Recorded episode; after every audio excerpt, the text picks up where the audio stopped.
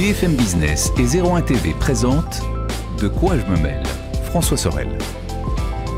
Un grand bonjour à toutes et à tous et merci d'être là, merci d'être euh, avec nous peut-être euh, devant votre télé sur 01 TV ou sur BFM Business ou peut-être dans vos oreilles euh, puisque de quoi je me vous savez, c'est un podcast audio toutes les semaines, 52 minutes pour revenir sur toute l'actualité tech de cette semaine.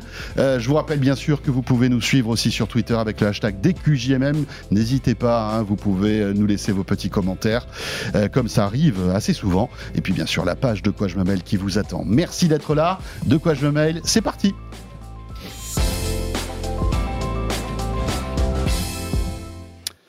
Et on va se faire plaisir cette semaine. Allez, quasiment une heure pour revenir sur toute l'actualité tech de cette semaine avec nos deux spécialistes qui sont là. Ils ont révisé leur sujet, croyez-moi, ils sont au top. Euh, d'un côté, Eric Le Bourlou. Bonjour Eric.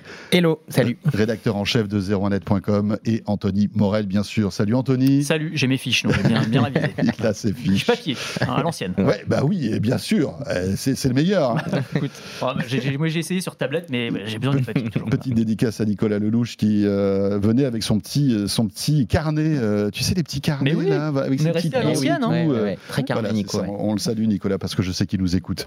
alors, euh, l'actualité de cette semaine très très très riche. Vous allez voir, pendant 52 minutes, on va pas chômer et on va parler jeux vidéo, tiens, pour débuter avec pas mal d'actu euh, dans ce domaine et notamment un succès incroyable, euh, à la fois critique et commercial d'un jeu qui est sorti en février dernier.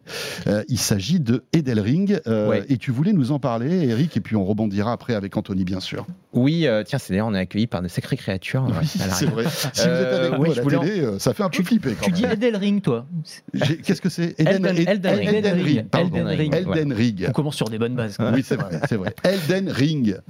Pardon. Ouais, c'est en fait Elden Ring est donc un jeu qui est sorti il y a quelques semaines hein, et qui euh, donc le, son, son éditeur Bandai Namco vient de, vient de, vient de communiquer sur les ventes du jeu euh, et qui sont exceptionnelles puisque le jeu se serait vendu à 13 millions d'exemplaires, euh, ce qui est euh, exceptionnel. Alors exceptionnel, il y a déjà des jeux qui sont vendus à des millions d'exemplaires très rapidement comme ça.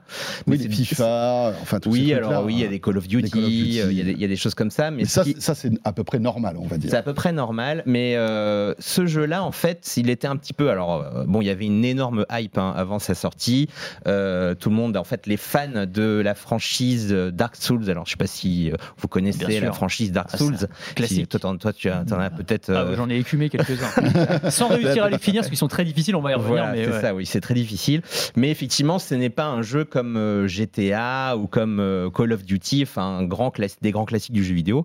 c'est un jeu un petit peu étonnant et c'est d'autant plus étonnant qu'il se vende aussi bien en seulement quelques semaines parce que c'est un jeu, effectivement, comme tu l'as dit, euh, très difficile, enfin très difficile, très exigeant plutôt, euh, qui euh, est le dernier d'une lignée de jeux qui étaient plutôt considérés comme des jeux de niche, entre guillemets, mhm. des jeux un peu d'experts, qui étaient très réputés, certes, par les joueurs euh, qui les apprécient, mais qui n'étaient pas des jeux... d'un jeu de niche, on va dire, d'une grosse niche. Voilà, une grosse niche, mais pas, euh, mais pas des jeux, euh, on va dire, très populaires comme Call of Duty ou des jeux beaucoup plus, on va dire. Puis des jeux pour un, public, on va dire un peu plus âgé, un peu plus mûr aussi. Alors Call of Duty et GTA, tu me diras, c'est voilà aussi, mais par, par rapport à un Pokémon, tu vois, euh, c'est quand même moins ah généraliste. C'est-à-dire que ce sont des jeux Elden Ring, faut, faut décrire un petit peu pour ceux qui nous écoutent, mais c'est un univers euh, médiéval fantastique assez proche de de, de, mangas comme Berserk par exemple, donc ils sont euh, quand même assez, assez violents,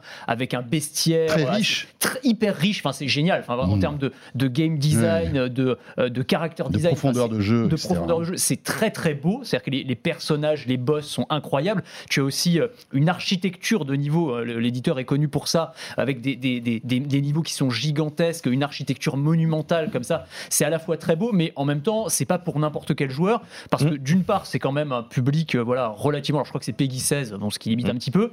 Et puis, comme tu le disais, c'est la difficulté du jeu. Mais moi, je trouve que c'est ce qui est génial avec From Software, donc avec cet éditeur qui est donc l'éditeur des Dark Souls.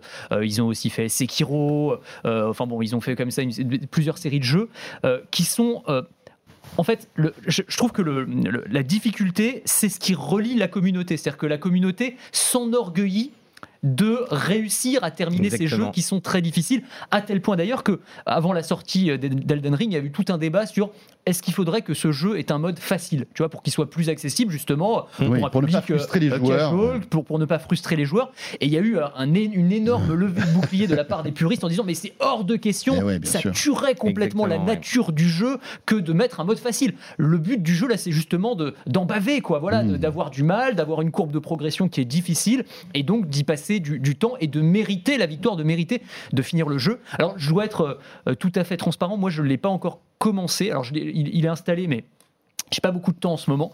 Euh, voilà.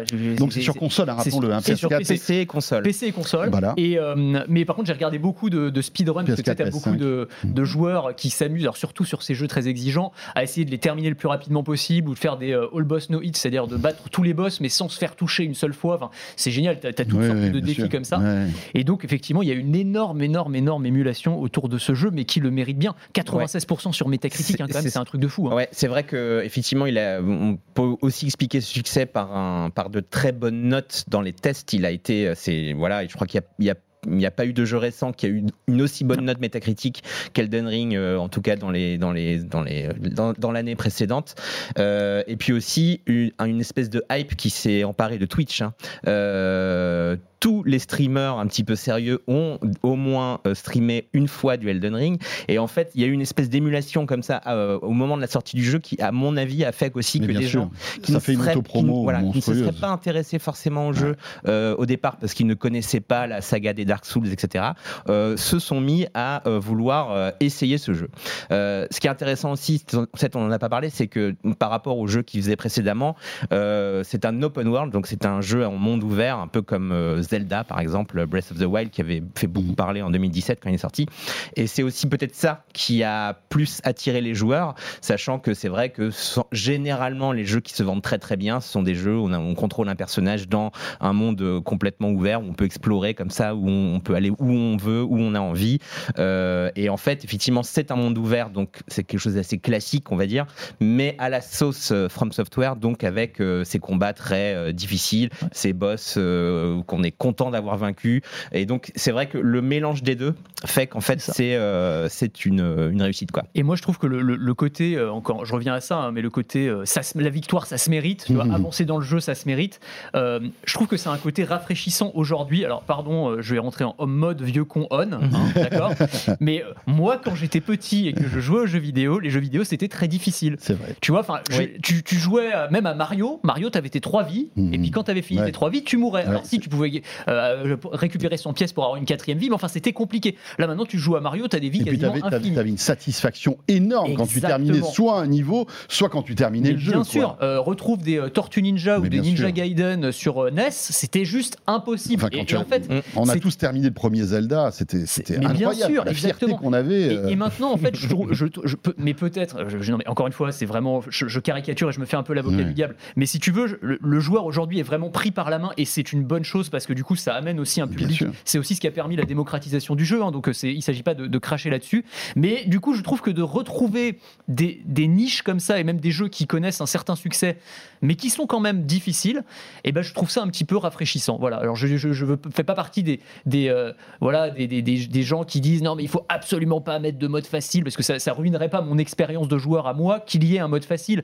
Mais je trouve que dans l'esprit, c'est assez malin Oui, de, prendre Ouais. ce contre-pied-là Mhm. et de s'adresser à une, à, à- à une frange de joueurs en leur disant voilà, Après, euh, va falloir, euh, va falloir de, de faire de, donner des. D'où l'importance pour, que- les scénaristes et pour les game designers de bien doser la difficulté du jeu. Clairement. Parce que c'est vrai que après, euh, voilà, quand, quand on a, euh, voilà, des, des- on va dire des, des- des passages qui sont hyper compliqués, ça peut aussi décourager certains joueurs. Bien sûr, c'est oui. ça le truc. Absolument. Mais en fait, la- la- justement, la, la- la beauté de ces jeux-là, c'est que effectivement, ça, on peut être découragé parfois par un boss qui paraît trop difficile, mais on a tellement envie de le passer finalement, on a Mhm. tellement envie qu'on va, on va, on va Ouais. arrêter la console, on va arrêter le PC, et puis le lendemain, on va y retourner, puis dire non, je vais réussir à le battre. Et en fait, c'est un petit peu ça qu'ils ont réussi à faire dans leur précédent jeu, et puis dans celui-là aussi, c'est-à-dire qu'ils arrivent vraiment à euh, entretenir l'intérêt du joueur, et effectivement, qu'on a, quand on bat un boss ou quand on arrive à une nouvelle zone, on est super content. Et puis, Ouais. et puis la différence par rapport à, à avant aussi, c'est qu'on a énormément de ressources en ligne, que ce soit sur YouTube, des tutos, ça. les vidéos sur Twitch. Et On donc, même si le main jeu est difficile, voilà, même si le jeu est très difficile, on va quand même t'expliquer comment aller euh, farmer à tel ou tel endroit pour récupérer de Exactement. À l'expérience. l'époque, on allait dans les kiosques et on achetait en fait les solus des jeux. On Euh, achetait ou on regardait vite fait ouais, et puis on fait, parce ouais. que tu avais besoin juste de la solus pour le jeu que tu étais en train de faire. C'est ça, exactement, exactement. Bon, alors c'est quelle page Et t'avais le gars qui te regardait Ouais. côté, tu vas l'acheter le journal ou Alors pas t'essayais de retenir. Alors attends, croix, croix, croix, bas, haut, bas, haut, gauche, droite. Ok, ok, ok. Voilà. Eh oui, parce que là, t'avais pas le téléphone portable avec l'appareil photo pour prendre une photo. Évidemment. Mais j'ajoute qu'avant, effectivement, les jeux vidéo étaient beaucoup plus difficiles avant.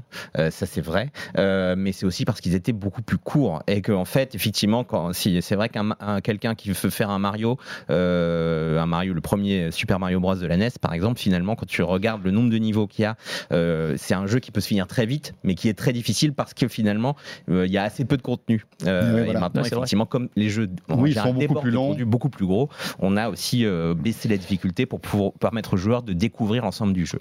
Donc euh, effectivement, Ben euh, voilà, Elden Ring c'est un petit peu différent, mais effectivement il a euh, bon la, la difficulté est quand même aussi peut-être un peu moins grande que sur les précédents jeux de From Software, puisque comme c'est un open world, on peut un peu se balader où on veut et donc faire grimper son personnage Euh, quand il y a un boss qui nous qu'on n'arrive pas à battre, on peut aller ailleurs, etc., etc. Donc On peut c'est farmer. on peut voilà farmer comme tu dis euh, pour euh, récolter en fait pour faire monter en, pu- en puissance son personnage et, et, Et revenir après. hein.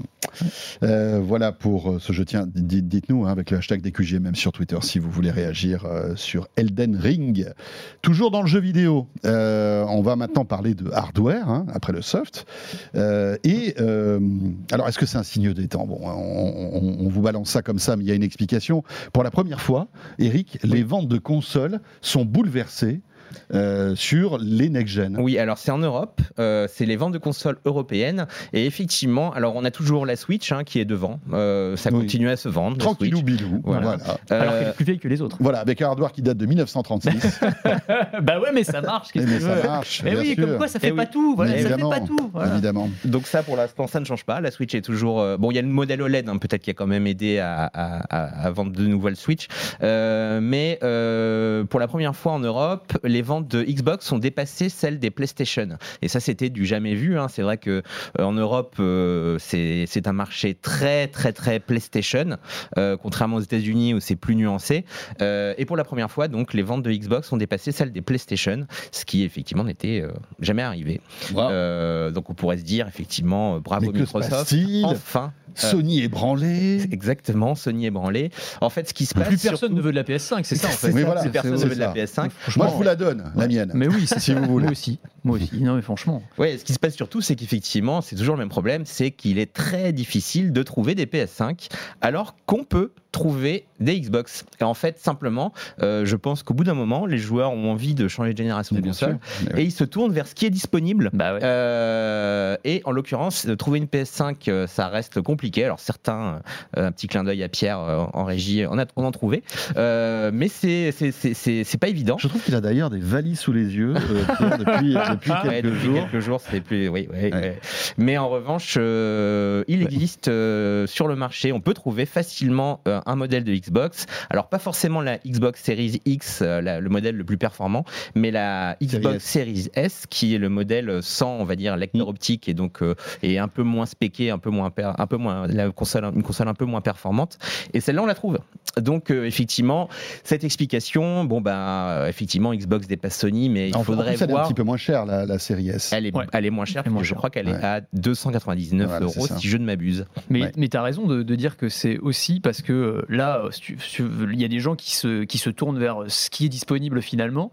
Et on parlait d'Elden Ring à l'instant, mais tu as des jeux comme ça qui sont ce qu'on appelle des system sellers, c'est-à-dire qu'ils sont tellement Mm. puissants Ouais. que tu as envie d'y jouer. Et si t'as pas la, la bonne Ouais. console, bah, enfin voilà, t'achètes l'autre quoi. hein. Voilà, là, Et là, puis j'imagine qu'il y a, une vraie gap technolo- il y a un vrai gap technologique entre la PS4 par exemple et la PS5 Ah, sur, pour ce, le coup, ce- euh, sur ce type de jeu. pour le coup, ouais. Mais euh, Ouais. alors, je, je, je, je, je n'ai pas vu d'analyse technique des deux versions. En général, euh, bizarrement, et pour l'instant, parce qu'en fait, il n'y a pas un parc installé suffisant, euh, les, les C'est le re- versions c'est un PS4, report. euh, et notamment En Pro elles sont et upscalées télé en 4K, c'est tout. Voilà, et euh, généralement, ce qui se passe surtout, c'est qu'il y a une différence de framerate. On est souvent Oui, voilà. sur la PS5 à 60 images par seconde, tandis que sur PS4 Pro, on reste à D'accord. 30 images par Il n'y seconde. a pas vraiment une révolution au niveau Au graphique. niveau euh, graphique, sur des jeux euh, qui sont euh, comme ça cross-gen, on va dire, Mhm. qui sont à la fois disponibles sur euh, les, les, générations précédentes et les nouvelles, il n'y a pas vraiment de, de bouleversement graphique puisque ce sont des jeux qui ont été conçus pour être disponibles sur les deux Oui, plateformes. Mais pour le coup, quand tu joues à Demon's Souls, qui est un autre From Software, alors Ah qui oui, était une adaptation d'un vieux jeu, mais Oui. qui a été spécifiquement refait pour la Mm. PS5, là tu vois la différence. C'est-à-dire Ouais. c'est un des plus beaux jeux sur PS5, il est Mm. vraiment magnifique. Ouais, Donc, ouais, euh. Euh, alors donc, euh, il y a ce premier, cette première bonne raison, c'est-à-dire que ben, si on veut une console next-gen, aujourd'hui on n'a pas le choix, c'est plutôt la Xbox.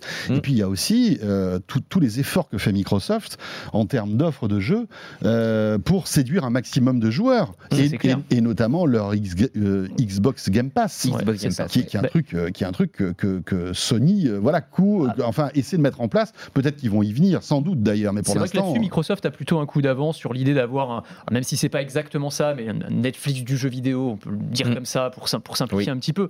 Euh, et c'est vrai que tout le nerf de la guerre, c'est d'avoir un parc de consoles installé suffisamment important pour que, bah, quand tu vends ton, ton service d'abonnement euh, ouais. euh, quelques euros par mois, eh bien, tu puisses générer un maximum de revenus. Donc, euh, en Oui, termes de modèle et des revenus réguliers qui ne sont pas récurrents. liés à l'actualité du jeu vidéo Exactement. en plus. Et Ouais. c'est tout l'enjeu aussi derrière les grosses acquisitions qu'a réalisé Microsoft ces derniers temps. On avait beaucoup parlé, hein, Microsoft Activision Blizzard, qui, est, Mm. qui est vraiment le, Ah ouais. euh, le, le- le deal le du temple, siècle. Là, le en temple termes du de- jeu vidéo. Quoi. euh, C'est- clairement, en, ter- en termes de, en termes de, de, de- de deal, là, c'était quand même quelque chose. Il y avait eu euh, avant Bethesda, qui était aussi costaud, autour de 8 Mm. milliards de, de dollars. Donc évidemment, le but, c'est d'avoir un catalogue le plus pléthorique possible pour pouvoir remplir le Game Pass et pour pouvoir euh, convaincre les joueurs eh bien, de payer euh, quelques euros par mois et donc de générer du revenu récurrent euh, qui soit donc imperméable aux aléas et au cycle du marché. En fait, euh, tout, tout l'enjeu est là. Ouais. Et d'ailleurs, Mm. euh, voilà, on, on l'évoquait dans De quoi je me mêle il y a quelques semaines de cela. Sony sera en train de, de- de- d'affûter euh, ses armes aussi pour sortir Oui. une, une offre à, à peu près équivalente. hein.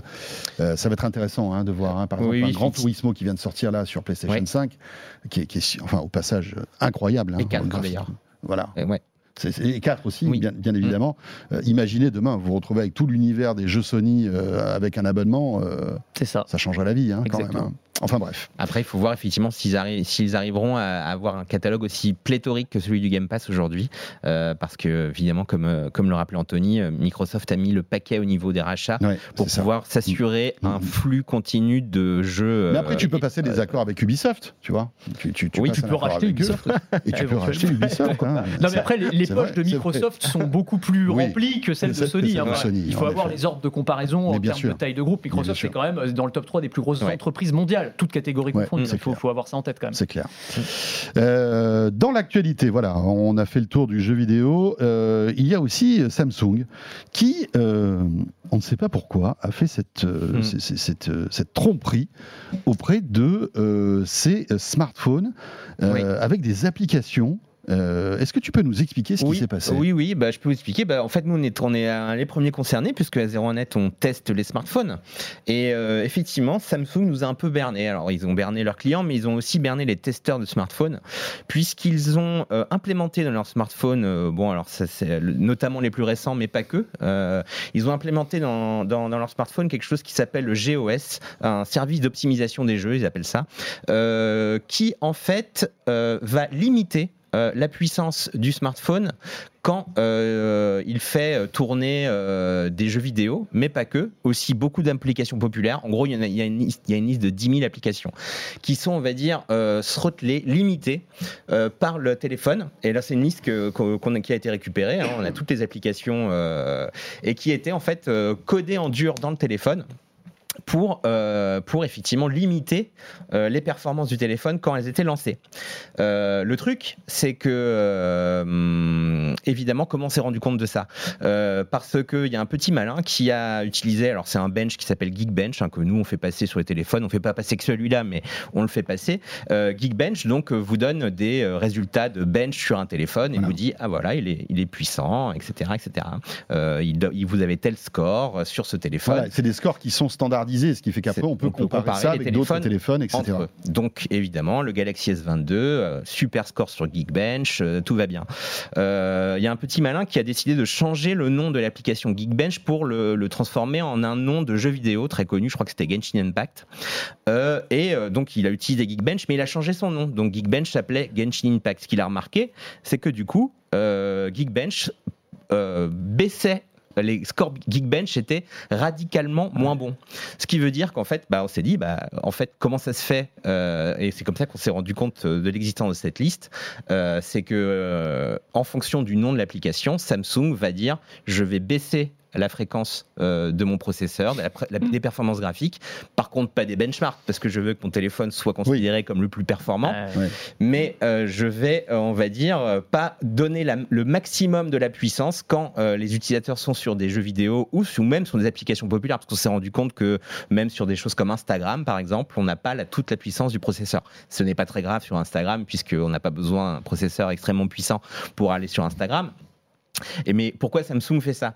Euh, Samsung a utilisé euh, cette technique pour conserver l'autonomie de son téléphone Bien sûr. euh, et du coup ne pas on, on a donc il a un, il a un processeur plutôt de dernière génération plutôt puissant à l'intérieur le dernier Exynos en, en l'occurrence en, en Europe Ouais. Et c'est un Snapdragon aux et, US. et aux- US un Snapdragon mais il fait ça effectivement pour que quand on joue à un jeu vidéo la batterie ne se- s'épuise pas complètement le seul problème c'est qu'il y a effectivement un peu de tromperie puisque quand on bench un téléphone on s'attend à avoir cette même puissance sur le reste Ouais. des applications donc c'est euh, Ça fait penser un peu au bridage des iPhones, tu te rappelles, avec les batteries. avec les Le batteries, oui, Battery tout à fait, le Gate. battery gate. ouais, c'était ça. Ouais, Parce que, ouais. en fait, c'était Mais euh, parce que ça parle Apple qui, euh, qui bridait donc euh, les, euh, le, le- le Ouais. processeur, la vitesse du processeur À partir sur les du moment vieux où la modèles. batterie était, était moins bonne. Ouais, c'est ça. Parce que sinon, en gros, ça faisait passer la batterie de 30 à 0% d'un coup, et donc c'était pas génial. Mm. Donc, du coup, ils avaient décidé de faire ça. Et c'est pas les, les seuls. Il y a aussi OnePlus, je parle Exactement. contrôle, euh, Ouais. Eric, mais euh, il y a quelques mois, euh, qui s'était fait un peu prendre la main dans le pot, de- les doigts dans le pot de confiture de la même Ouais. manière. Est-ce que c'est vraiment ça, Ouais, ça- ça- Franchement, ça m'énerve un peu ce genre d'histoire parce que on a vraiment l'impression là d'être floué. C'est-à-dire que Mm. on sait que c'est fait sciemment et que il y a zéro transparence et que en gros il faut qu'il y ait des petits malins comme tu dis des Ouais. mecs des technophiles qui mettent un peu les mains dans le cambouis qui fassent deux trois tests qui se rendent compte du truc pour que ça sorte donc Mm. tu te dis si ces deux là sont sortis peut-être qu'il y en a des dizaines d'autres peut-être bien que tous les fabricants font ça en Mais réalité évidemment, évidemment. Et et il y a vraiment, alors qu'il y aurait un moyen de faire ça de manière transparente, parce que l'argument de dire euh, on fait ça pour préserver la batterie, il est audible. Il y a des gens pour lesquels l'autonomie c'est le truc le plus important. Peut-être qu'à ce moment-là, tu peux proposer juste plusieurs options et dire voilà, alors tu auras Oui. le téléphone en mode dégradé, mais à ce moment-là, tu auras euh, le tant de pourcents de batterie en plus, ou alors tu auras euh, ton Oui. jeu vidéo euh, Mais à attends, 100% de attends, capacité. attends, toi recharger ton téléphone toutes les 10 minutes. Exactement. Mais c'est vrai que c'est devenu tellement, et on en parlait, je crois que c'est la semaine dernière ou la semaine d'avant, on parlait des systèmes de recharge ultra rapides pour les smartphones et du fait que l'autonomie c'était devenu aussi un argument commercial. Mhm. Parce qu'aujourd'hui, évidemment, pour se différencier sur les smartphones, alors tu as les appareils photo, mais les, améliorations sont incrémentales. Euh, L'un des derniers gros points faibles des smartphones, ça reste l'autonomie. Donc tout est fait pour gratter des heures, voire des minutes. Et donc on voit que ça mène à des pratiques qui sont quand même assez, euh, assez déloyales euh, en définitive. Donc euh, Ouais. voilà, on comprend l'objectif Bien sûr. mais pour le consommateur, c'est quand même un peu dommage. Quoi. En fait, c'est un objectif tout à fait logique de vouloir conserver la- la- l'autonomie d'un téléphone et c'est ce que font. Et d'ailleurs, il y a plein de, de- de- marques de smartphones qui vous permettent de choisir entre un mode jeu, par exemple, qui va mettre les performances à fond, ou alors un mode économie d'énergie quand on a besoin de plus d'autonomie. Le, le- le vrai truc, c'est comme tu dis, c'est que Samsung a un petit peu été euh, pas très transparent cette histoire, quoi. Donc euh, bon, on va Ils, dire. ils ont voulu faire croire que leur téléphone était euh, au top en toutes circonstances. Exactement, et ce n'est pas le cas évidemment, parce Mm. qu'on ne fait pas de miracle, quel Ouais. que soit le, le- le téléphone. C'est vrai que c'est dommage, ça part d'un bon sentiment, le fait de dire, bah écoutez, voilà, euh, on va essayer de trouver le juste milieu entre la puissance et l'autonomie, mais comme vous le dites, il faut informer les gens, Bah dites-le, il faut le dire, Ouais. tout simplement. La question qu'on se pose aussi, c'est que si on est en mode débridé, est-ce qu'on aura une, meilleure expérience de jeu ou d'application aussi? Parce Alors- qu'on peut imaginer qu'il y a tellement de puissance aussi sur ces, sur ces processeurs que finalement, il n'y aurait pas de différence. Alors aussi. je pense que sur une, des, une partie des applications, euh, qui ont une bonne partie même des applications qui ont été euh, choisies par Samsung, on va dire, oui, effectivement, il n'y aura pas de différence. Il n'y aura pas de différence, effectivement, et je pense que dans leur tête, c'était ça qui Oui, sont dit. De toute ça. façon, il n'y aura pas de différence, pas donc pas grave. donc, ouais, ouais. Le problème, c'est que bah, on a envie, et bon, on- je suis pas le seul comme ça, mais moi j'aime bien avoir un petit peu de contrôle sur les appareils que j'achète. Et effectivement, je préfère choisir moi-même ce que je veux et quel. Hmm. C'est ce qu'on a sur PC, par exemple. Quand, quand vous avez un PC, bah, vous pouvez choisir si vous voulez Ouais. euh, la puissance maximale ou conserver Quand un en maximum batterie, de, de euh, batterie. Euh, c'est Hmm. C'est- juste, euh, bon, voilà, un Ouais, choix. Bon, en tout cas. euh, On est en train de dire que Microsoft est cool. Vous avez vu un peu où on, en- où on en- où on en arrive Ouais. quand même Mais ils sont redevenus cool, Microsoft. Mais C'était ouais. un grand méchant loup pendant longtemps et Mais maintenant, c'est c'est- vrai. voilà, il y en a que pour Mais Microsoft. Satya Nadella, il est tellement cool. Bah voilà, non, mais voilà. Mais en tout cas, euh, Samsung a fait amende honorable quand même et donc va changer, a déjà fait une update euh, sur ses téléphones et aussi sur ses tablettes. hein, ça concernait aussi d'ailleurs les, ces, ces- ces tablettes, euh, c'est notamment les plus récentes. euh, va donc faire une update pour qu'on puisse choisir nous-mêmes ce qu'on veut faire avec, nos téléphones. Le grand patron de Samsung s'est un, s'est un peu excusé, c'est même carrément excusé auprès de ses clients. Donc euh, voilà, euh, après voilà, ils ont, ils ont sans doute compris qu'il fallait faire attention Ouais. avec euh, euh, ne pas berner à la fois les testeurs ni leurs clients derrière. Et qu'on On on, ne les y- on, est les on, est- on ne les y reprendra pas. Ben, on voilà. C'est pas va facile, voir. hein, ce C'est truc-là. pas hein. facile. euh, Non, on ne les y reprendra pas. Bah Voilà. oui. Peut-être Euh, que si, en fait. C'est ça, c'est ça le problème, on verra. Je pense qu'en mode débridé, l'autonomie du Galaxy S22 va être de 10 minutes. Surprise Vous allez voir, faites attention. hein, euh. Ouais, ouais, ouais, Bon, possible. Euh, la première partie de ce de quoi je me mêle est terminée. Euh, si vous êtes sur YouTube, le deuxième module vous attend. Si vous êtes en audio, vous n'avez rien à faire, ça se poursuit. Et sur BFM Business, on revient, et sur 01 TV aussi dans un instant. On va évoquer Mark Zuckerberg. Ça faisait au moins huit jours qu'on n'avait pas parlé de lui. Il y a pas mal de choses qui euh, bougent avec des lunettes Ray-Ban. Euh, il a encore euh, parlé du métaverse euh, cette semaine. Ça faisait longtemps. Ça faisait longtemps. oui, c'est vrai. Apple qui met à jour euh, son iPhone à un moment clé, les amis. On va en parler dans un instant. Euh, et puis Kaspersky aussi. Cet antivirus qui a bercé nos ordinateurs de- depuis euh, très très très longtemps. Et bien voilà, maintenant pointé du doigt sur le banc des accusés. La conséquence, bien sûr, vous le savez, c'est ce conflit Ukraine-Russie. On parle de tout ça dans la deuxième partie de De quoi je me mêle. J'espère que vous serez avec nous. À tout de suite. De quoi je me mêle sur BFM Business et 01 TV.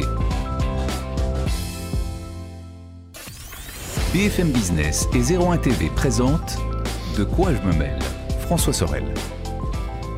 Voilà, le deuxième chapitre de De quoi je me mail. Vous le savez, tous les week-ends, une petite heure pour revenir sur toute l'actualité et euh, cette actualité décryptée par euh, de vrais experts euh, que vous connaissez, évidemment Éric Le Bourlou, journaliste à 01net.com, rédacteur en chef de 01net.com, et puis Anthony Morel, qu'on retrouve sur BFM Business le matin dans Good Morning Business, mais aussi euh, évidemment sur RMC entre Ouais. midi et deux. Voilà. Euh, et puis, dans De quoi je me mail aussi, bien évidemment. Euh, pour cette deuxième partie, évidemment, on va toujours euh, commenter l'actualité et peut-être s'intéresser à Mark Zuckerberg, qui euh, voilà, est sorti de sa boîte, euh, là, ces derniers jours, euh, pour nous parler encore de son... Il est sorti du métavers. J'ai l'image, ouais, c'est Mark Zuckerberg qui sort d'une boîte. Oui, tu sais, Il ressort, oui, c'est ça. ouais. avec son masque. Avec son masque. Comme ça. Euh, et donc, Mark Zuckerberg a encore parlé du métaverse. Ouais, c'est c'est- étonnant. C'est c'est étonnant. Ça tourne à l'obsession cette histoire quand même. Bah hein. ouais, ouais. euh, Bah maintenant, d'ailleurs, bon, bah, ça, rien que sa boîte s'appelle Meta, donc bon, il est obligé d'en parler quand C'est même. vrai. parce que- Ouais.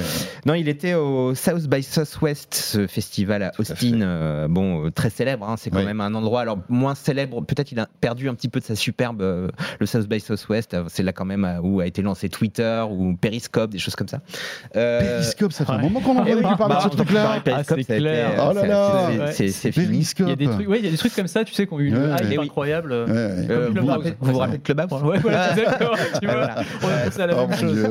Et dire que j'ai fait des clubhouse, moi, il y a un Mais moment. attends, mais c'était c'est là en termes de hype, tout le monde devait être sur Clubhouse. Eh oui. C'était Mais, un truc de fou, ça devait être le nouveau. euh, Mais petite parenthèse, c'était très très cool, franchement. Mais Moi, je, sûr, re- non, mais- je regrette vraiment Ouais, que, que, que ce type d'application n'est pas pris parce que c'était Bah, vraiment très, mais très le cool. Il y en a une qui a pris quand même un peu, c'est Twitter. Enfin, là, on s'éloigne, mais c'est Twitter Spaces, qui ouais, quand même vrai. fonctionne un petit peu. Et c'est ouais parce que enfin bon on pourra revenir sur Clubhouse. Le problème de Clubhouse, c'était quand même, c'était que des journalistes et des euh, Oui, venture oui, capitalistes. oui, c'était l'entre-soi, C'était euh, ouais. Ça- ça Il aurait fallu pouvoir élargir. Mais pourquoi ça. Parce que c'était sur invitation. Et je pense que invitation. à la fois ça fait sacrer de la hype, mais en même temps Mm. ça, ça empêche les gens de, de massivement d'arriver sur le service. Bref. Euh, Très bien. Non, non, mais euh, On voilà. a Clubhouse pour l'hiver, voilà, ça c'est bon, on coche la case. Donc, on était au SXSW, on écoute de la musique, on boit des coups, on découvre des trucs euh, high-tech, euh, Voilà. c'est très sympa. hein, et puis donc euh, Mark C'est à Zuckerberg. Austin, hein, c'est au C'est à Texas. Austin, ouais. Euh, et euh, Mark Zuckerberg a donc fait une conf parce qu'en fait c'est quand même important euh, Oui. de faire un petit un, petit chat euh, au South by Southwest. Et évidemment il a parlé de metaverse et il a parlé aussi de NFT. Alors, je sais que c'est un sujet qu'on a plus, plein de fois euh, évoqué ici, mais il a confirmé que euh, Instagram. Je est- reprends mon petit bingo, hein, donc on a Metaverse, Ah oui. NFT, ok. C'est Alors bon. attends, ça c'est bon, je coche. Il, Vas-y, il- vas-y. il en, il en manque un. Bon, il va pas tarder, je pense. Ouais. Euh, non, il a, il a confirmé que Instagram, donc qui est quand même un des sites majeurs de, de, de Meta aujourd'hui, allait bientôt. Alors, il n'a pas dit sous combien de temps, mais bientôt euh, accepter les NFT, enfin supporter les NFT. Autrement dit, on va pouvoir, quand on, a, on a des, on dispose de NFT, euh, les afficher sur son profil Instagram. Il a dit aussi que, euh, bon, ça c'est une première étape, mais qu'il aimerait bien aussi que sur Instagram on puisse minter, enfin forger des NFT, on va dire, et qu'il existe sur Instagram une place de marché pour les NFT, un peu comme euh, OpenSea par exemple, et que finalement euh, Instagram devienne bah, peut-être un concurrent d'autres sites euh, qui aujourd'hui bah, Oui, font du business marché, avec quoi. les NFT, etc. Alors, il n'a pas donné du tout de, de, De date ou de- ou il n'a pas été très précis quant à, quant à l'arrivée de ces nouvelles fonctions.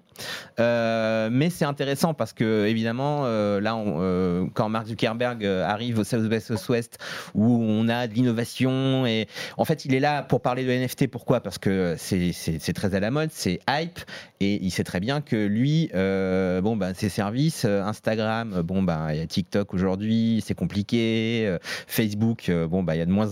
On en a parlé déjà ici. Bon, c'est vrai qu'on y va de moins en moins.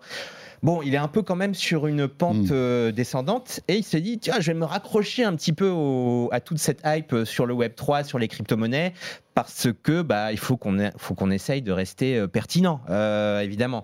Donc il donne pas vraiment de date mais il est dedans, hein. il est sur il est sur les, il est sur les NFT, il est sur un, il est sur Instagram, euh, Instagram va devenir plus moderne que euh, que TikTok en supportant les NFT. Bref, euh, je ne sais pas jusqu'où ça va aller. Euh, je pense en tout cas que si Instagram devient une place de marché NFT, ça va quand même pas mal changer le produit au final, parce que euh, même s'il est logique que sur Instagram où il y a beaucoup d'œuvres d'art, on puisse y voir des NFT, ça paraît pas complètement débile a priori. Ça risque quand même d'être un petit peu bizarre pour de nombreux utilisateurs d'Instagram. Mmh. Ouais. Donc euh, On va Ce voir, serait en tout cas un outil de démocratisation incroyable pour le NFT. Ah, qu'on en Ouais, pense du bien clair. ou du mal, Oui, on a oui, déjà oui. eu ce débat hein, sur les NFT, mais enfin, en tout cas, là, effectivement, pour l'instant, il y a encore une barrière à l'entrée qui fait que c'est Ouais. compliqué, Ouais. objectivement. Si t'as voilà. ça dans Instagram et que c'est bien expliqué, Exactement, ça, tout le monde va pas aller sur Ouais, OpenSea, euh, etc., ou ouvrir un wallet, etc. Euh, alors que avoir son wallet, alors parce qu'en plus, euh, au-delà de ça, euh, Zuckerberg avait dit, hein, il travaille aussi sur un, un portefeuille numérique qui s'appelle Novi, donc Oui. on pourrait imaginer aussi une intégration des NFT dans le portefeuille numérique. Donc s'il crée comme ça un écosystème qui soit hyper facile à utiliser, parce que c'est le propre des, des réseaux sociaux et d'Instagram Mhm. en particulier, et que tu puisses effectivement à la fois euh, acheter, consommer des, des, des NFT et les, et les minter, oui, là, ce serait un coup de boost incroyable pour cette industrie. Mais il faut que ça aille plus loin, effectivement, que ce que fait par exemple Twitter, tu sais, où tu, Oui. tu peux mettre en NFT euh, une, pro- une profile picture qui est une, euh, c'est- qui est une Ok. profile picture normale, sauf qu'elle est hexagonale. Ouais. J'ai toujours pas compris l'intérêt que ça, que ça avait. Là, on voit que Instagram a quand même un projet un petit peu plus euh, poussé, même si en étant un peu mauvaise langue, je te rejoins, Eric, sur ce que tu disais. On a un peu l'impression que c'est le vieux qui joue aux jeunes. Ça me fait penser au, ça, au même, tu sais, où tu vois Steve Buscemi dans un, arriver dans un lycée. Hello, fellow kids. Il est habillé en jeune avec un skateboard, genre qu'il a, il a 55 ans, tu sais. Et c'est vraiment, vraiment ça, tu vois. C'est un peu l'impression que ça donne. Non, je- j'exagère. C'est évi- évidemment euh, Facebook, Meta a des, a des ressources incroyables, des ingénieurs géniaux qui, qui peuvent faire en sorte que ça que ça Ouais, fonctionne. ouais, C'est- ouais. Franchement, je pense qu'il faut pas trop enterrer très vite Non, Meta. évidemment. Euh, je pense qu'ils ont beaucoup d'argent, il faut Ah pas oui, l'oublier. Euh, ils vont, ra- rappelons-le, embaucher 10 000 personnes en Europe pour travailler sur le métavers. C'est pas rien. Après, bon, on, va, on verra ce que ça donne. Alors, mais au oui. moins, il a une vision. Enfin, c'est il a une vision. On semble qu'il ait une Tu as vision. raison. Mais le truc, c'est que c'est un, un pas. Et puis il travaille aussi sur le hardware, c'est ça qui est intéressant. On va en parler tout à l'heure avec les Mm. lunettes, bon euh, ça c'est autre chose, mais il y a, il y a toute, une, toute une gamme de, de casques. Euh, On, on imagine que là dans les prochains mois, prochaines semaines, on devra avoir un nouveau masque euh, Quest, euh, Meta Quest, donc qui sera sans doute encore mieux. Donc Facebook euh, boucle la boucle en quelque sorte. C'est hein. C'est un peu Oui, le oui. Apple du métaverse finalement. Maintenant, il faut voir après jusqu'où ça va aller. Euh, et- et Non, mais juste- si les gens, et puis si les gens vont vouloir euh, les suivre. C'est ça. ouais. Exactement. Non, non, non, mais c'est clair. Il, te- C'est il tente clair. des trucs, ça, on peut pas ça, leur enlever pense- ça. T'as raison. Il, on- il tente des trucs et il a, eu- il a une vision qui, pour le coup, tu vois, sort de son cœur de métier. Il comprend que Facebook c'est en train de vieillir, que euh, probablement le coup d'après euh, c'est de- de- de- d'essayer de, nous, nous transporter Ouais, ouais. dans un. Enfin, pourquoi pas C'est une vision très ambitieuse, mais vraiment, ouais, effectivement, c'est hyper risqué. Enfin, c'est 50-50 quoi. Ah dire, oui, là, c'est très tu risqué, dis, ouais. c'est tu, tu, tu mises quand même l'avenir du groupe parce que tu le dis, hein, 10 000 personnes, ce sont des fonds massifs qui vont être, euh, qui Mm. Ouais. vont être engagés. Et même si Je crois que Facebook c'est 10 milliards. Hein, 10 milliards par an, ligne. c'est 10 milliards par an. Euh, même si Facebook euh, a des fonds, euh, ils sont pas illimités non plus. Non, C'est c'est non, pas, non, non. c'est pas Apple, C'est ni pas Microsoft ou Apple, C'est ouais, pas Apple ni Microsoft. Et pour le coup, euh, les recettes liées à Meta ont plutôt tendance euh, Oui. à, en tout cas, il y a un risque parce qu'effectivement, il y a une, il y a de moins, il y a un peu moins d'utilisateurs. euh, il y a les règles de, Oui, de, de, de- respect de la vie privée, etc., euh, qui ciblent moins la pub. de Google Ouais. qui vont moins cibler- Mm. voilà que- qui vont rendre en tout cas la vie plus difficile à Facebook en termes de ciblage publicitaire donc de ce point de vue là Mm. les, les nuages sont en train de s'amonceler Mm. donc peut-être que le salut c'est le métaverse mais enfin c'est pas évident hein, non plus Non, c'est clair. Après, c'est c'est le produit. hein. S'il fait un bon produit, il aura des utilisateurs. Voilà, je pense. Donc, on verra. Ouais, mais c'est le, le boulot va être très Ouais. très très long pour, Très que, compliqué. pour, pour que ce soit euh, utilisable et qu'on puisse un jour qualifier ça de vrai metaverse, c'est-à-dire ouais, d'un- espace virtuel partagé Ouais, entre ouais. plusieurs entreprises dans lequel on peut aller d'un endroit à un, autre endroit euh, par le biais de notamment de cases de VR, mais c'est un boulot démentiel. Non, non, non, c'est clair. euh, ce- peut-être la bonne direction, mais ça va arriver sans doute dans plusieurs années. Ah oui, oui. en Euh, attendant on aura très, des lunettes. Ray-Ban c'est déjà pas mal hein. Quelle belle transition, Oui. Anthony. Ouais. Alors là, franchement. Mais on voit. mais c'est un travail d'équipe ça Non, Ouais, c'est du métier. c'est le métier. C'est le métier, métier. carrément. Euh, et oui, alors qu'est-ce que c'est que ces lunettes euh, Ray-Ban Meta? Ah bah alors, euh, bah, je ne sais pas si vous en souvenez, ils ont sorti ça il y a quelques, quelques mois aux États-Unis. Euh, c'est en fait les, les premières, alors ils l'énoncent comme ça, hein, les premières lunettes de réalité euh, augmentée. Alors c'est pas vraiment de la réalité augmentée parce que c'est pas de la réalité augmentée du tout même de Meta, mais c'est le premier pas de Meta vers des, des devices de ce genre. En fait, c'est pour nous habituer à mettre des lunettes qui font autre chose que juste nous protéger du soleil, quoi. Alors là, c'est concret. C'est-à-dire que de- tout à l'heure, on parlait de choses un petit peu vaseuses, etc. Là, ces lunettes arrivent euh, dans certains pays là maintenant et en avril en France. Ça hein. arrive en avril On, en peut, France. on pourra les acheter chez des opticiens. Au prix de 329 euros, à partir de 329 euros. Et en fait, qu'est-ce qu'elles font ces lunettes? Elles vous permettent de filmer entre 30, euh, enfin jus- jusqu'à 30 voire 60 euh, secondes euh, sans les mains, euh, donc avec simplement le device sur la, sur la, sur les yeux. Et puis vous appuyez sur un petit bouton, vous, vous faites une commande vocale. On peut, on pourra aussi le- les activer par commande vocale et ça déclenche une vidéo que vous pourrez ensuite exporter. Alors pas directement, c'est intéressant d'ailleurs. Il le, ce ne sera pas directement exportable sur les réseaux sociaux de Facebook. On ne pourra pas directement faire passer cette vidéo de, de- de- des lunettes jusqu'à Instagram ou Facebook. Il faudra passer par là par une nouvelle application qui s'appelle Facebook View, je crois. Je sais plus son nom. Bref, désolé. Qui Euh, réceptionnera en Qui fait les flux réceptionnera vidéo. les flux vidéo. Ouais. Et ensuite, on pourra les éditer, les, euh, les couper éventuellement Mhm. pour les envoyer sur les réseaux sociaux.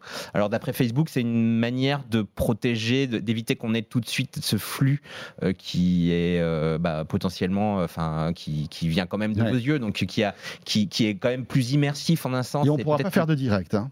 plus- Et on pourra pas faire de direct, non.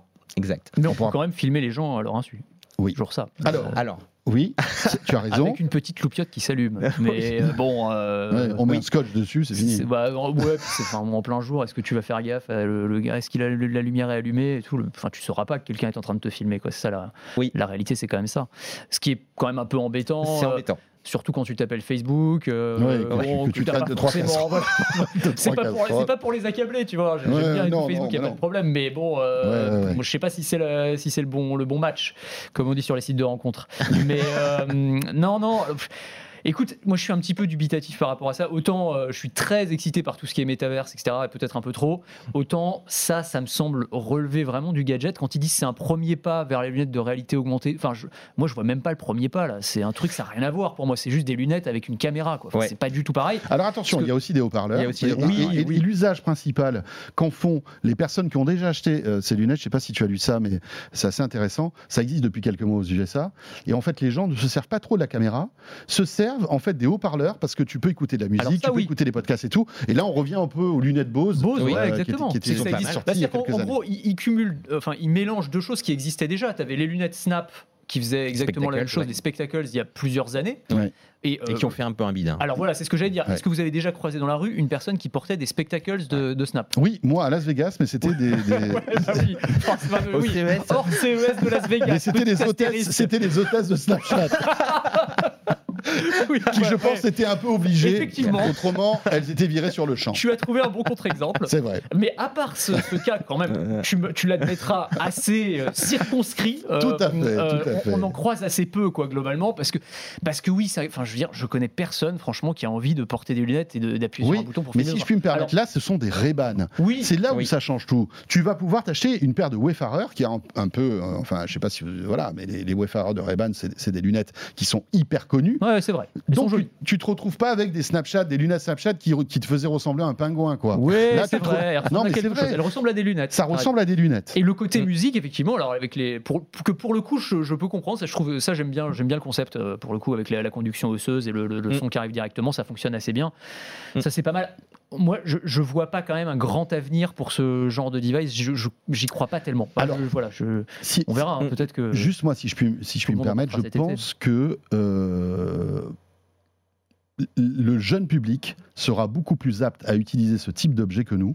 Pourquoi? Parce que nous, c'est vrai qu'on se pose toujours les mêmes questions. La sécurité des données, euh, le, le fait qu'on on, on ne sache pas qu'on soit filmé ou pas. Mais je ne sais pas si vous avez remarqué, mais les, les jeunes générations, en fait, ont tellement intégré ce type de, de- de- d'usage que, Peut-être. ouais. que finalement, euh, ça, ça peut avoir peut-être du sens. Le seul problème, c'est que ça coûte cher. Voilà, c'est 300 balles, hein, un minimum. Si tu veux après des verres à ta, euh, à ta vue, Oui. il faut tu rajoutes. Enfin, si tu, si tu dois avoir des corrections. Donc, on verra, on verra.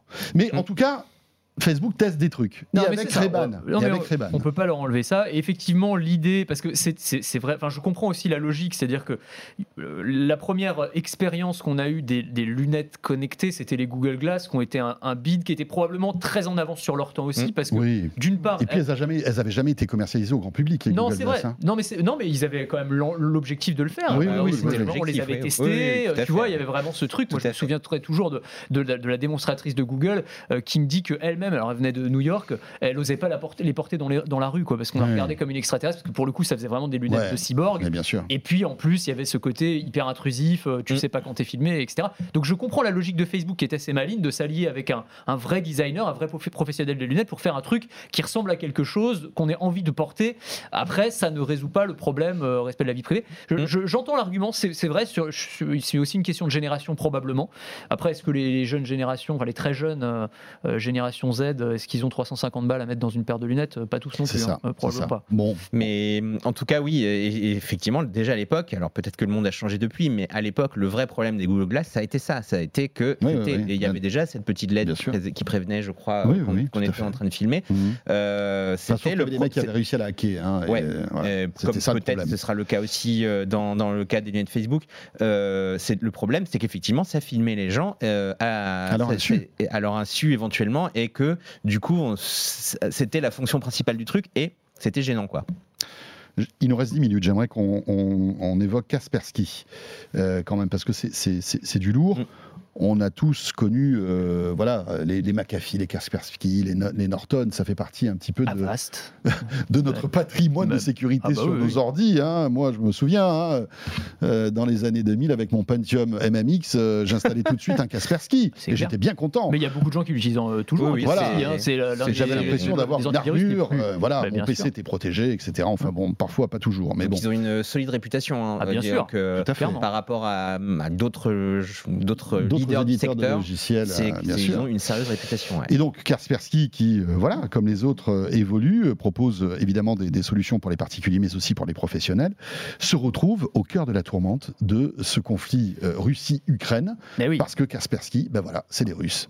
Et donc, et donc des espions, probablement. c'est ça. En tout cas, c'est le soupçon qui pèse, alors qui a pesé historiquement sur Kaspersky, mais là, évidemment, ça prend une, autre saveur, j'allais dire.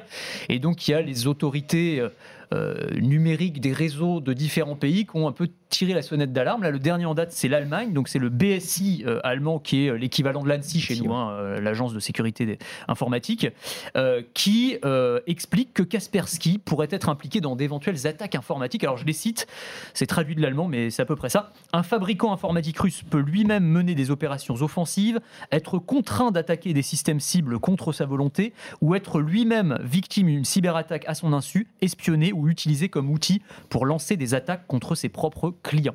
Donc en gros, on dit peut-être qu'ils le font exprès, peut-être qu'ils le font pas exprès, mais enfin en tout cas, ça peut être une sorte de cheval de Troie Hmm. qui va être utilisé pour soit lancer des attaques, soit pour espionner des ordinateurs. Enfin, en gros, si vous pouvez, désinstallez-le. Euh, L'ANSI euh, avait euh, fait une Mm. petite euh, déclaration quelques jours plus tôt qui était un petit peu plus soft Mm. en disant peut-être qu'à moyen terme il faudra réfléchir au fait de désinstaller Kaspersky, mais eux ils mettaient même pas en avant ce côté espionnage. Ils disaient c'est parce qu'en ce moment comme la Russie est, est complètement isolée, bah, peut-être que Kaspersky pourra pas faire autant ses mises à jour que d'habitude, C'est ça, va être compliqué. C'était pas, une notion d'espionnage, c'était un, un- un Voilà. manque de ressources qui les rendait peut-être moins performants que les autres. Exactement. Ça. Et- Donc c'est pas pareil. Non, donc c'est pas pareil. Mais en tout cas, voilà, c'est- cette- ce, ce soupçon euh, d'espionnage. Alors moi, je, je suis pas là pour dire Oui. euh, qui a raison, qui a tort. Kaspersky a démenti. Alors hein, Kaspersky a démenti. évidemment. Ils l'ont toujours fait. C'est ça qui est intéressant parce que c'est quand on regarde le, le- le passif, si vous voulez, Kaspersky a toujours eu, euh, a Oui. toujours vu peser sur lui Ce spectre- ce spectre de Moi, je me souviens, je, je suis allé les voir à Moscou. J'allais visiter. J'avais rencontré euh, Eugène Kaspersky, le, le fondateur, et ça fait partie des éléments sur lesquels ils insistent beaucoup sur le fait qu'ils ont aucun lien avec le Kremlin, ce qui est euh, alors, Hmm. quand tu regardes le parcours même de Kaspersky lui-même, c'est marrant parce que c'est un ancien. Alors, j'ai repris son CV. Il est euh, diplômé de la faculté de maths de la haute école du KGB, ancien ingénieur du ministère de la Défense. Donc, bon, tu vois déjà, ça te Gendre crée- de Vladimir Poutine. voilà, j'en Non, J'irai pas jusque-là, mais en tout cas, euh, tu vois, ça, ça te crée déjà le portrait.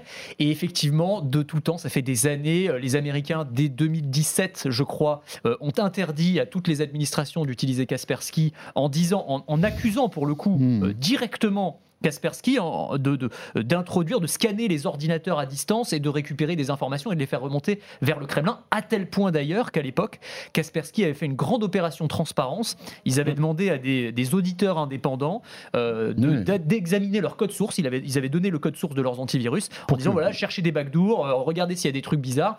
Euh, voilà. Alors après, je sais pas quels auditeurs ils avaient pris, je n'avais pas suivi tout, tout en détail. C'était le Mais- frère de Kaspersky. Ouais, C'était Igor Kaspersky. C'était. Igor Kaspersky. Euh, donc voilà, c'est tout, tout ça pour dire que euh, j'ai pas j'ai pas la réponse. Voilà, est-ce que c'est juste de on va dire de la de la bataille géostratégique entre euh, les euh, le, le camp occidental Hmm. qui dit à regarder les méchants russes c'est des espions Est-ce qu'il y a réellement un risque?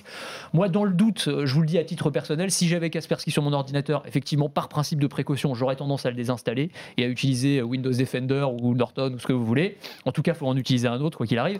Mais bon, je, Mm. je, je sais pas si ces accusations sont avérées. En tout cas, c'est assez intéressant de voir qu'ils sont dans la tourmente euh, à cause de ce, de ce conflit. Quoi. Eric. Bah, euh, moi, je ne vais pas forcément prendre la défense de Kaspersky. Euh, je dirais juste qu'effectivement, c'est un logiciel qui est installé un petit peu partout dans de nombreuses entreprises et que la question peut se poser. Moi, ce que je, ce que je voudrais juste rappeler, c'est que c'est, euh, c'est- c'est- ils font partie aussi des meilleures entreprises de cybersécurité. C'est-à-dire qu'en fait, euh, ce sont des gens qui, dont les antivirus euh, font partie des meilleurs. Euh, ils ont une, ex- une expertise qui, euh, qui est euh, vraiment mais qui est excellente reconnue, d'ailleurs. et, et reconnue. Euh, ce sont des gens qui, euh, qui effectivement, depuis des années, et à commencer effectivement par Eugène Kaspersky, sont, des, sont vraiment des. des, des- et, en- et- de manière générale, d'ailleurs, en Russie, il y a beaucoup d'experts en cybersécurité. Ils, ont, ils comptent parmi, euh, Mhm. parmi les meilleurs hackers euh, du monde. euh, il y a des Russes. Hein, pour bien beaucoup. sûr. Enfin, la plupart des cyberattaques euh, euh, proviennent Alors, de Russie. ouais. hein. Enfin, pas la plupart, mais en tout cas une bonne en partie. En tout ils ont, ils ont de sacrés hackers en Russie et ils ont une culture informatique et de la sécurité informatique qui est euh, extrêmement intéressante. Ce que moi je vois, c'est vrai que c'est compliqué de prendre position là-dessus parce qu'on n'a pas, on est loin Ouais. d'avoir tous les éléments. Euh, ce que je vois, c'est que Kaspersky se défend, en tout cas évidemment, de tout ça. Euh, il a été très critiqué au début de la guerre parce que finalement, il a, il a fait un tweet en disant ouais, moi je, je, suis, je suis pas fan de cette situation, euh, non à la guerre, mais en fait on va trouver un compromis. Donc voilà, il dit un compromis, quoi, un compromis? Non, on veut pas de compromis. Enfin bon, il est revenu depuis euh, dessus. Lui, il parle clairement, par exemple, euh, de guerre et de. Enfin, Ouais. il, il, il, Oui, ils ont- se ils ont- distance quand même ils sont pas, pas mal sous le joug- de la Ils position. sont pas sous le joug de l'autorité russe, quoi. Exactement. on- voilà. On n'a pas l'impression que Mais ils sont basés en Suisse, non, aujourd'hui, je crois, en plus. Alors je sais pas, moi je les avais vus à Moscou, je te dis. Mais, Mais je crois euh, que mais- Kaspersky- Alors, moi, je les ai vus à Euh, la fête de la bière à Berlin. Je peux vous dire, c'était euh, à Berlin. Qu'est-ce que je raconte à, à Hambourg C'est bien, on me raconte.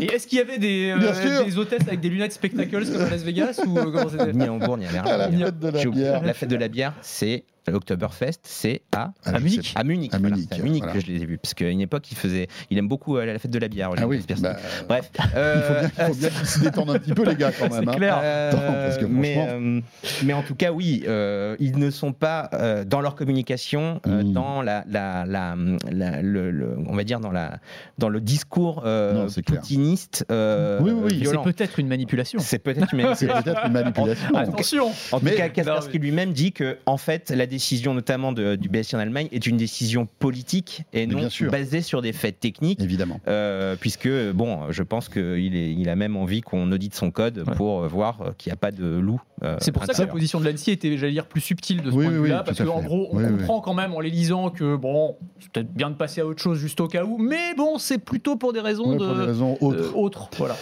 Ça me fait penser quand même à l'histoire de Huawei, cette histoire-là, non? Vous trouvez pas? Huawei Sur le qui- côté politique, tu veux dire Ouais, bah, c'est-à-dire que là, d'un coup, les pays s'emparent d'une marque, euh, disent bah écoutez, non, moi je ne l'utilise plus. Euh, c'est ce qui s'était passé avec Huawei, euh, finalement. Ouais, et après, peu, ouais. on peut, on peut peut-être imaginer tous les, tout- toutes les accusations possibles et inimaginables contre Huawei, mais finalement, on n'a pas beaucoup de preuves, voire aucune, finalement. Euh, et puis voilà, c'est- Kaspersky est à peu près dans la, dans le, dans la même situation, et c'est assez, C'est assez intéressant. Et dans hein, les de- deux cas, c'est très compliqué. C'est pour- très compliqué, y compris mais pour, personne, y compris pour personne. les journalistes, tu mais vois, bien sûr, d'avoir, parce que t'as pas accès à ce mais genre personne, d'informations. en fait. C'est mais- extrêmement Et compliqué. franchement, et quand on connaît, nous, un petit peu l'univers du, du numérique, il y a tellement de portes d'entrée possibles que personne ne pourrait savoir. Non, mais Si- c'est ça. Si, si, si, y a des mais le truc, c'est que c'est très s'il y a facile. des trucs et mais tout, ouais. tu peux pas savoir. Mais c'est très facile d'écrire une histoire où tu fais passer l'un ou l'autre pour le méchant de l'histoire. Mais Enfin, voilà, c'est toujours ça c'est très facile. Voilà. Ça c'est très facile. Donc euh, c'est toujours se souvenir que dans, surtout dans le Mm. domaine de la sécurité informatique, rien n'est jamais tout blanc ou tout Ah, noir. Il y a beaucoup compliqué. beaucoup de nuances de gris. hein, ouais. Mm. Euh, ça c'est un film, non? Aussi. Et un livre. Oui. Hein Euh, attention, ce, ce film-là, euh, voilà, hein, il faut un peu baisser la lumière. Euh, tu regardes comme tu veux, François. Après. alors attendez, il nous reste une minute. J'aimerais quand même qu'on réagisse sur, euh, on, on va dire, la pertinence de cette mise à jour de l'iPhone. hein. Magnifique. Euh, superbe. Ouais. Euh, ça, fait, ça fait deux ans, les amis, qu'on porte des masques. Ça fait deux ans que, pour tous ceux qui ont un iPhone, on se retrouvait dans une situation terrible euh, de rentrer son code et tout. Enfin, combien de fois on s'est retrouvé en plus avec les passes sanitaires et tout. T'as des gens qui attendent. Enfin, voilà, enfin, tout le truc. Je vais pas vous refaire l'histoire. Et là, une mise à jour arrive, Eric. Et oui, la mise à jour euh, iOS 15.4, La Qui- 15.4. voilà, qui vous permet tout simplement d'utiliser Face ID sans avec un masque. Euh, alors qu'effectivement, euh, comme tu disais tout Rappelons à que depuis lundi, on n'a plus besoin de mettre un masque. enfin, sauf dans les transports, évidemment. Le timing est parfait. Timing parfait. Timing parfait, Alors ouais. bon, euh, les pauvres, ils sont pour rien. Non. euh, Apple. Oh, Tout ce qu'on peut leur reprocher, c'est d'avoir mis peut-être quasi deux ans pour euh, mettre à jour iOS. Oui, alors après- Finalement. Non mais moi, alors, alors décharge quand même. Enfin, j'imagine que d'un point de vue euh, de l'ingénieur, enfin, tu- faire de la reconnaissance faciale avec un masque, enfin, il faut, faut quand même voir la prouesse que c'est, quoi. Enfin, tu vois, c'est hyper compliqué. C'est-à-dire que là, ils ont plus que les yeux et ton front. Mm. Normalement, la reconnaissance faciale, ça fonctionne par analyse de différents points du visage. On va analyser la distance entre ton nez et ton menton, tes oreilles, machin. Là, tu as quand même très peu d'éléments. Donc, j'imagine que ça doit être assez compliqué non, non, c'est à, clair. Ça doit être à- à compliqué. concevoir. Mais c'est vrai qu'en termes de, de timing, là, c'est on est, on est Mm. au top, quoi. Voilà, donc c'était la la petite blague. euh, la petite blagounette pour terminer ce de quoi je me mail. Euh, voilà, même Apple de temps en temps, par le hasard des calendriers, euh, fait des trucs un peu bizarres. Mais bon, c'est comme ça. En tout cas, ça nous permet euh, de pouvoir déverrouiller, si vous avez un iPhone, euh, dans les transports, dans les Et il y avions, il y a une- autre nouvelle etc., Apple, c'est etc., dans les salles d'attente. l'iPhone SE aussi. hein, vous n'avez pas besoin de Face ID puisque c'est Oui. toujours le qui vient de sortir, le nouvel iPhone SE. C'est toujours avec Touch ID. ID. Eh oui. Et donc là, pas besoin de. Ouais, belle transition puisque la semaine prochaine, notre camarade Pierre Fontaine viendra nous parler de ces nouveaux produits Apple. Il Oui. les a testés. Ah, il les a testés, ouais. L'iPhone SE, confirme. l'iPad, euh, donc l'iPad 5, c'est ça R Non, l'iPad la Air. nouvelle iPad Air, ouais. Voilà, et puis euh, aussi le Le Mac, Mac Studio. Studio. Et Voilà. l'écran qui va avec. Et l'écran qui il va a avec. une semaine très très très chargée. Il a une semaine très très très chargée. Il sera avec nous la semaine prochaine pour nous parler de tout cela dans De quoi je me mail. Merci beaucoup Anthony. Merci. Un vrai plaisir. On se retrouvera euh, voilà, dans deux semaines, euh, puisque après euh, voilà, euh, le- notre rendez-vous avec Pierre Fontaine, on s'accordera quelques jours de congé. On sera de retour euh, début avril. Et merci aussi à Eric. Lebourdeau, rédacteur en chef de 01net.com. Si vous voulez toute l'actu tech et l'expertise de la rédaction, c'est sur 01net que ça se passe. Merci de nous avoir suivis. Euh, de quoi je me mail qui vous attend euh, donc partout, hein, vous le savez en audio, en vidéo. Et puis j'ai le plaisir aussi de vous retrouver tous les soirs pour Tech. Euh, tiens, si vous nous regardez ou nous écoutez ce week-end du, on va dire 20 mars, sachez que début de semaine, je serai en Israël pour deux Tech Co exceptionnels au Technion. Le Technion, c'est une immense université qui se trouve à Haïfa, à une centaine de kilomètres de Tel Aviv. Et c'est là que la tech grouille en, en Israël et c'est passionnant. On aura des porte-paroles de Waze, on va parler euh, de food tech, on va parler de space tech, de cybersécurité. Ça va être passionnant. Deux Tech Co sur BFM Business. Euh, depuis donc Haïfa, ça sera lundi et mardi prochain. Merci en tous les cas de nous suivre et à très vite. De quoi je me mêle sur BFM Business et 01 TV.